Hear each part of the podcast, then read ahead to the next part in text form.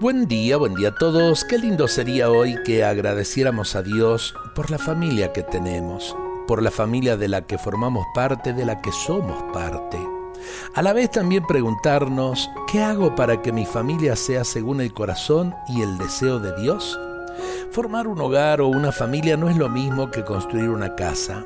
Dialogar en serio no es lo mismo que contar algo que pasa. Ser familia cristiana no es solo dar cumplimiento a unos ritos, sino que es vivir la fe, una fe que se manifieste en obras. Para que la familia funcione bien hace falta la tolerancia, sobre todo cuando hay diferencias, amor. El amor que todo lo cree y todo lo perdona es lo que le da sentido a nuestras familias.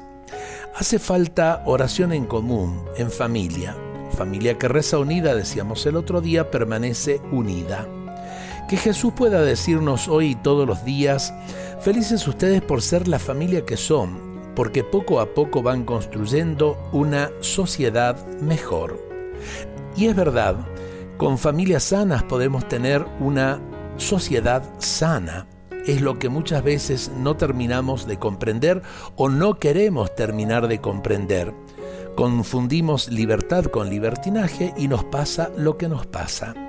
Creo que tenemos que aprender eh, el valor del respeto, el valor de poder decirle al otro, qué bueno que existas, el valor de poder compartir el amor de cada día, el poder también del perdón de cada día, cuánto necesitamos perdonarnos para que así podamos sanar nuestras familias.